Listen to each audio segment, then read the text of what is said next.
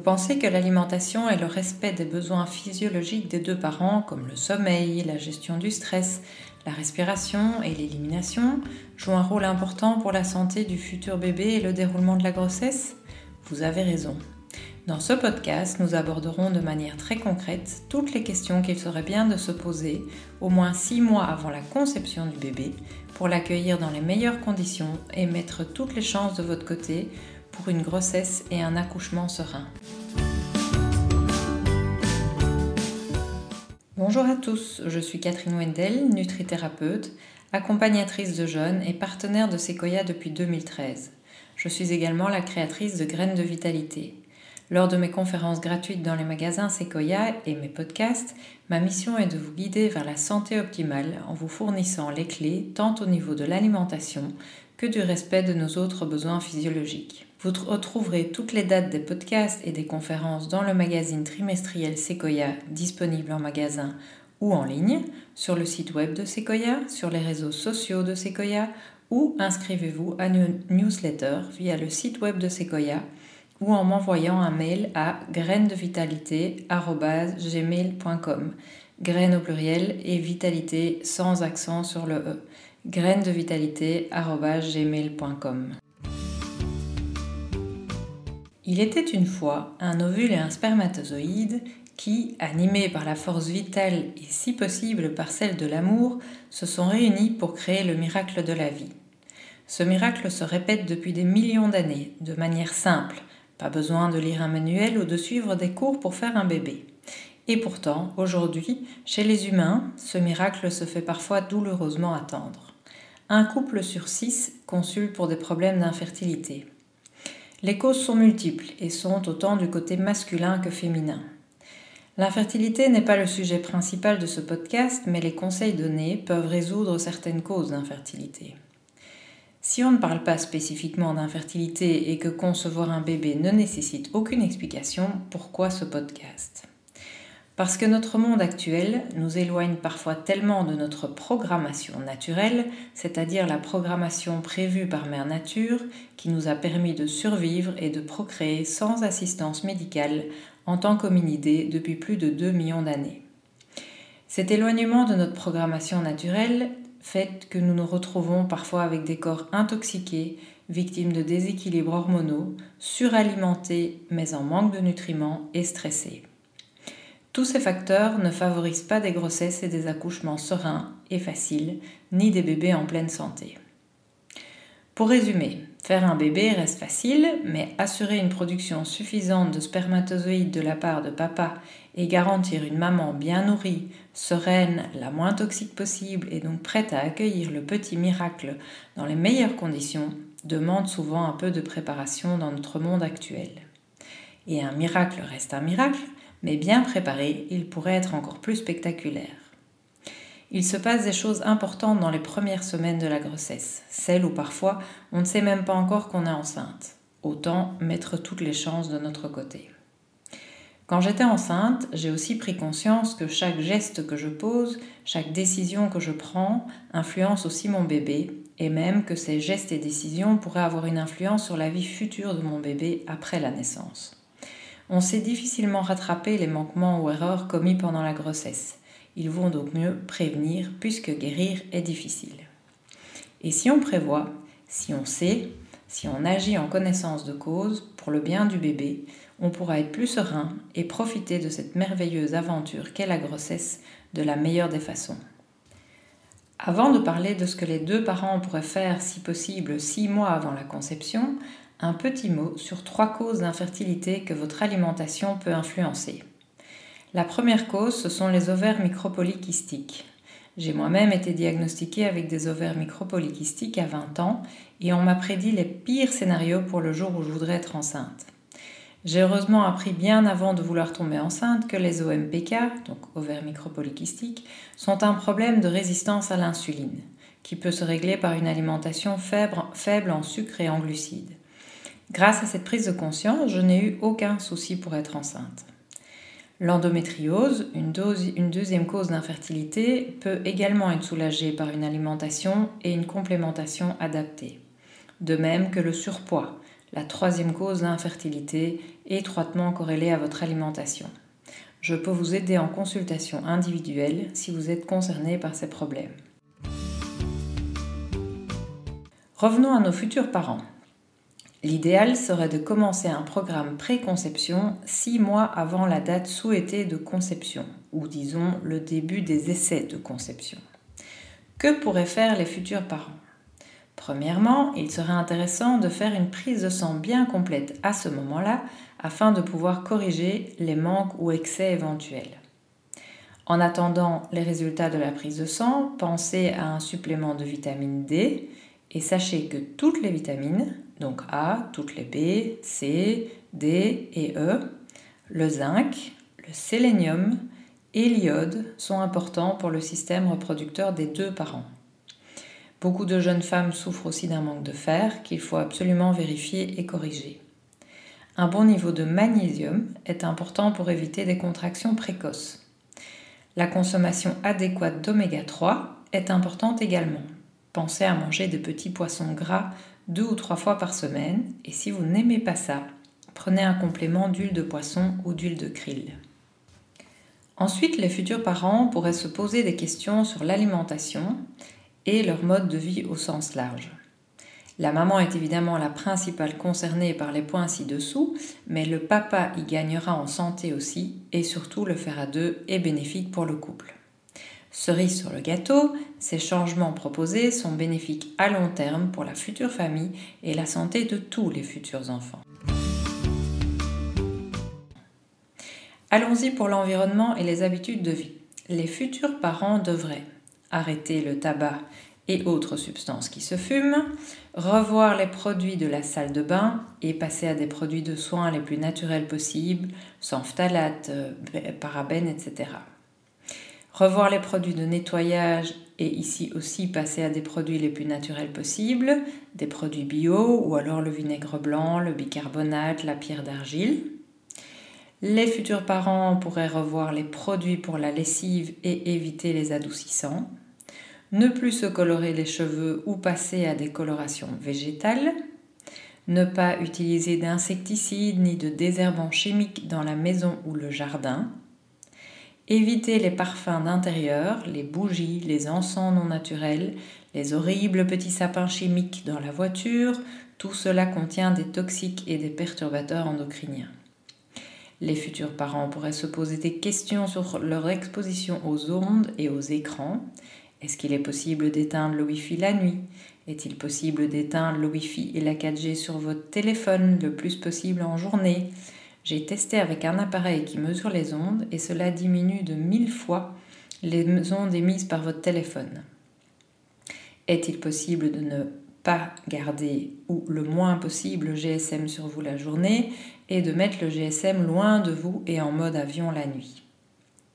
Les futurs parents pourraient se poser des questions sur leur niveau de stress. Avez-vous un équilibre entre travail et loisir, entre activité et repos?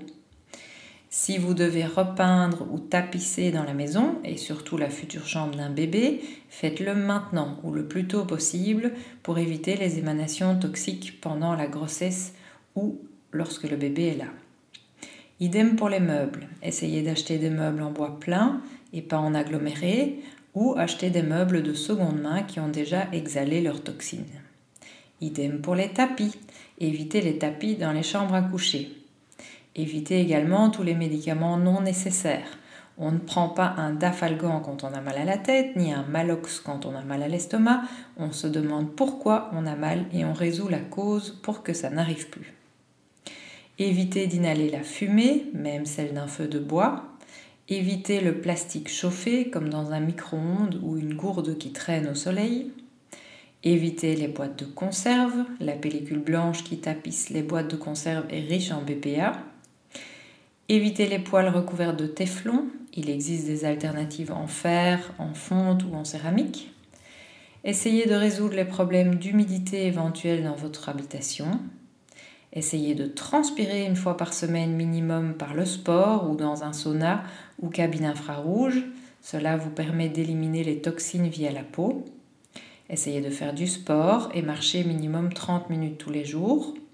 Faites des exercices de respiration le plus souvent possible, comme la cohérence cardiaque. Essayez d'éteindre les écrans au moins 30 minutes avant d'aller dormir.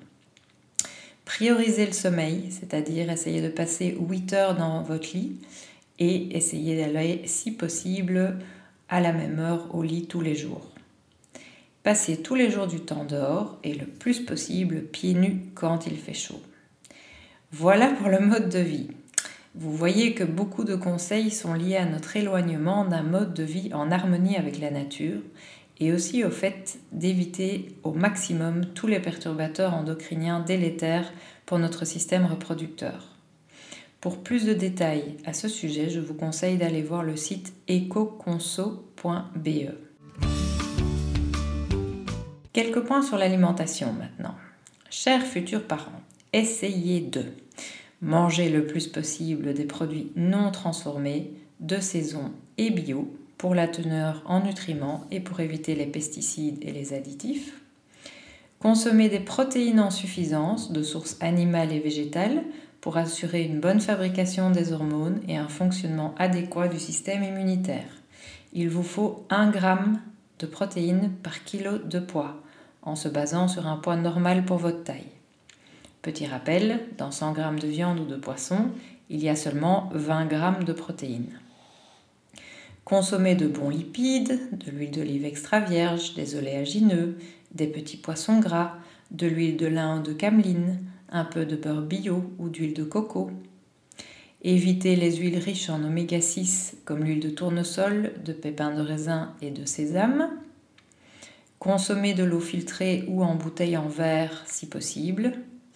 Buvez 1 litre à 1 litre et demi d'eau par jour. Utilisez un sel marin iodé. Limitez le plus possible la consommation de sucre ajouté. Diminuez l'alcool à un verre tous les deux jours maximum pour les femmes et deux verres tous les deux jours maximum pour les hommes. Arrêtez les sodas. Arrêtez les graisses trans qu'on trouve principalement dans les margarines, les biscuits, les pâtes à tarte, les pâtes à tartiner. On les trouve sous le nom de graisses hydrogénées. Évitez les aliments frits, croquettes, chips, frites, qui sont très inflammatoires. Limitez les produits fumés à une fois par semaine, comme le saumon fumé, le tofu fumé, les macros fumés.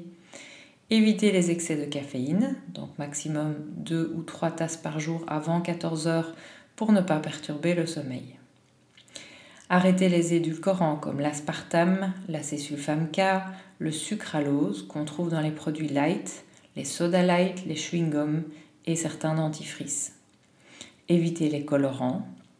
Évitez les exhausteurs de goût comme le glutamate monosodique dans les chips, les soupes, les cubes bouillons et les plats préparés.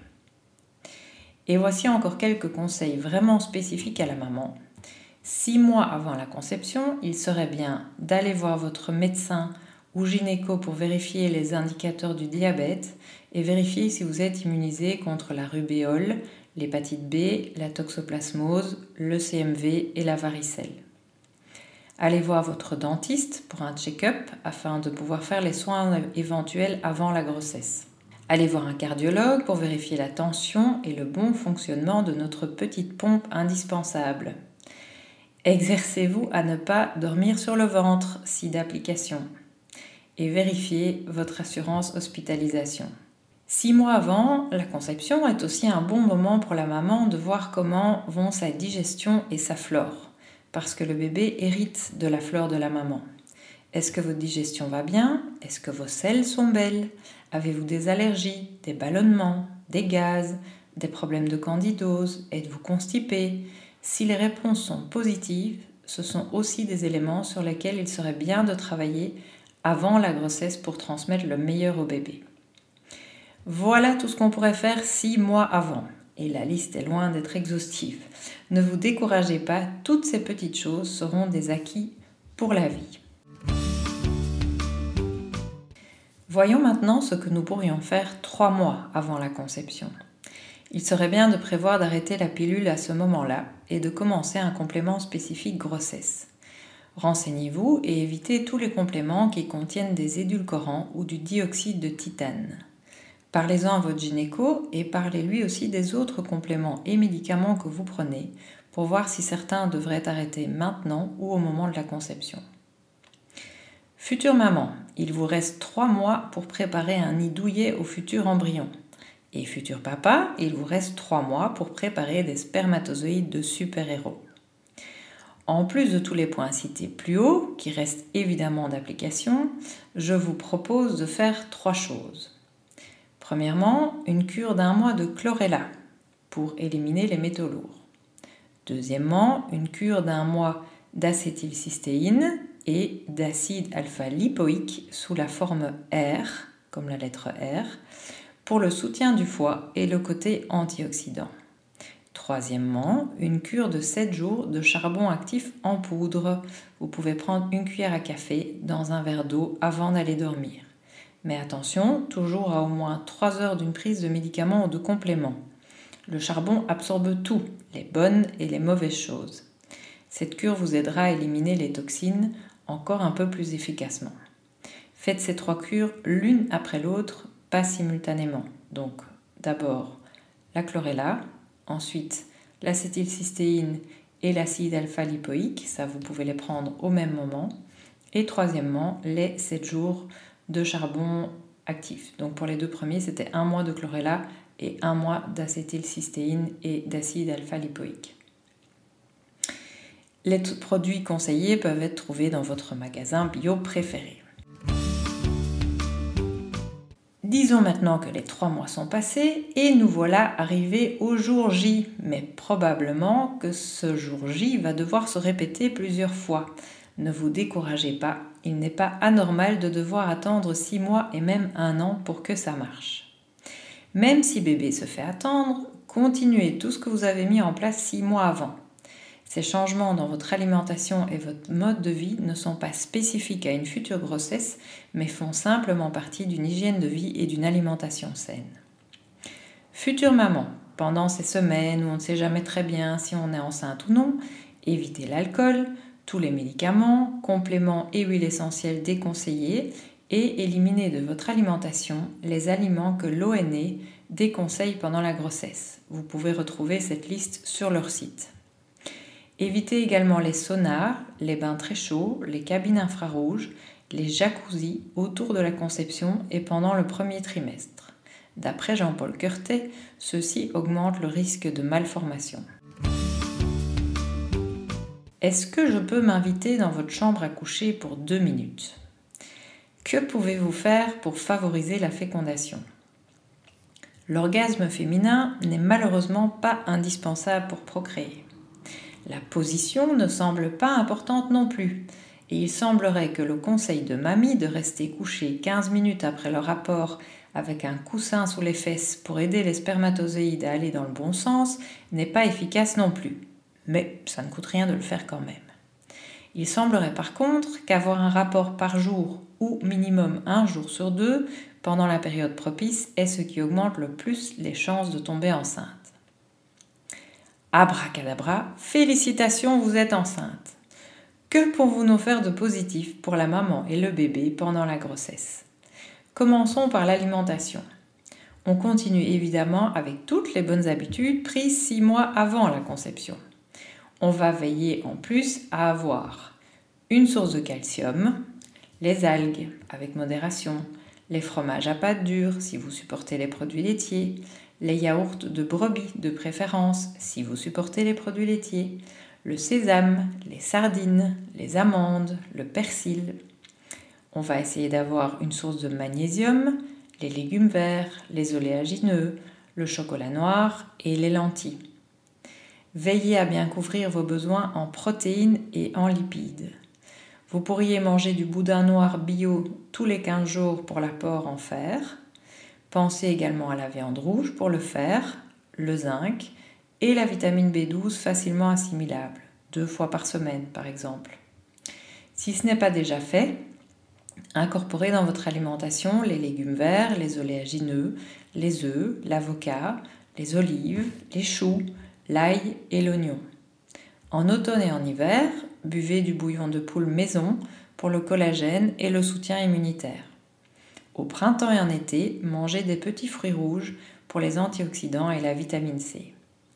Essayez de diminuer au maximum le café et le thé. Ne buvez pas de thé ou de café pendant ou juste après le repas pour ne pas diminuer l'absorption du fer. Diminuez les sources de gluten dans votre alimentation en variant les sources de féculents pommes de terre, patates douces, riz, millet, quinoa, avoine. Évitez la noix de cajou et la cacahuète trop riche en lectine. Ne prenez que des produits au soja fermenté. La marque Sojami fait de très bons produits. Achetez du pain en levain, mangez 3 portions de fruits maximum par jour. Ne mangez pas de thon, jamais, aucun. Pensez au gingembre contre les nausées. Essayez de faire le moins d'écart possible. Même si c'est dur de ne pas craquer pour un fast-food ou un paquet de chips pendant 9 mois, dites-vous toujours que vous nourrissez un petit être pour lequel vous souhaitez le meilleur et qui compte sur vous. Un petit mot sur les compléments. En plus du complément de grossesse, de la vitamine D, du magnésium, des oméga 3 si vous ne mangez pas de poisson gras, il serait bien aussi de prévoir une supplémentation en probiotiques, comme le montrent plusieurs études scientifiques. Parlez-en à votre gynéco. Plus la flore intestinale sera équilibrée, moins vous aurez de risque de développer un streptocoque B dans le vagin. Attention cependant, il faut arrêter les compléments d'oméga 3 pendant le dernier trimestre pour éviter les risques d'hémorragie pendant l'accouchement. Quelques points non alimentaires maintenant. Essayez de limiter les voyages au deuxième trimestre de la grossesse. Donc pas de voyage pendant le premier trimestre ni pendant le troisième trimestre. Évitez les longs voyages et surtout en avion. Encore une invention moderne, lourde à gérer pour le corps. Évitez les pays présentant des risques sanitaires. Évitez les sports dangereux, ski, équitation, plongée, etc. Ce n'est pas le moment de vous casser quelque chose ou de faire une chute. La meilleure position pour dormir, surtout en fin de grossesse, est sur le côté gauche, même si les autres ne sont pas dangereuses. Dormir sur le côté gauche permet de ne pas comprimer la veine cave. Pensez à vous reposer et à dormir pendant la grossesse. Prenez du temps pour vous, ralentissez le rythme, devenez sainement égoïste. Personne n'est indispensable au travail, ils devront quand même se passer de vous après la naissance. Rien n'est plus important que votre santé et celle de l'enfant pendant la grossesse. Riez tous les jours et restez en contact avec les personnes qui comptent pour vous. S'offrir des séances d'autonomie peut être une chouette expérience, surtout pour le papa. Savez-vous qu'il est possible de demander à une ou un kiné d'assister à l'accouchement? J'ai eu la chance de pouvoir en bénéficier et c'était un rêve. Elle était tellement relaxe, expérimentée et disponible que je me sentais en totale sécurité. Et en plus, elle me massait le dos à chaque contraction et me proposait des positions pour diminuer les douleurs. Quand l'accouchement approchera, chère future maman, les maîtres mots devraient être confiance et optimisme. Nous sommes faites pour accoucher et il faut bien que le bébé sorte. Donc, cool, surtout ne vous crispez pas et respirez. Mais personnellement, je ne conseillerais jamais un accouchement à la maison. On ne peut pas tout contrôler et parfois il faut réagir très vite. Choisissez une maternité avec des salles d'accouchement cosy et où on vous laisse le choix de la position. Vous faire accoucher sur le dos n'est bénéfique que pour le gynéco. Pensez aussi à organiser un réseau de soutien pour après la naissance. La maman devrait avoir au moins un mois de soutien pour pouvoir se reposer, être au calme et se concentrer sur le bébé, la mise en place de l'allaitement et s'occuper des aînés ici d'application. Il serait donc bien de pouvoir déléguer le nettoyage, les courses, le linge, la préparation des repas et les navettes éventuelles.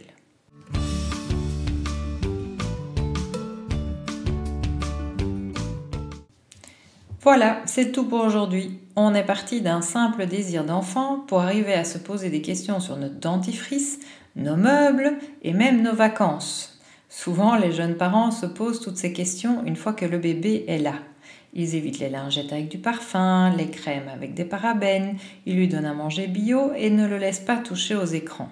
C'est très bien, mais la vie du bébé et le travail sur sa santé commencent bien avant sa naissance.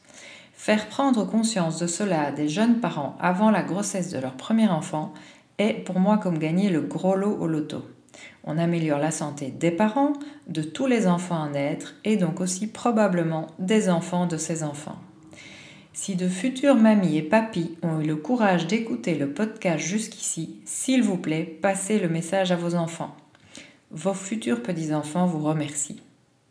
Merci de m'avoir écouté et n'oubliez jamais que la vie est un miracle, que vous êtes un miracle et que vous avez, avec chaque bouchée que vous avalez et chaque geste que vous posez, la possibilité de renforcer votre merveilleux corps. Continuez à vous informer, à mettre en pratique et à croire en vous. Plaisir de vous retrouver durant les prochaines conférences et les prochains podcasts. Portez-vous bien et à bientôt.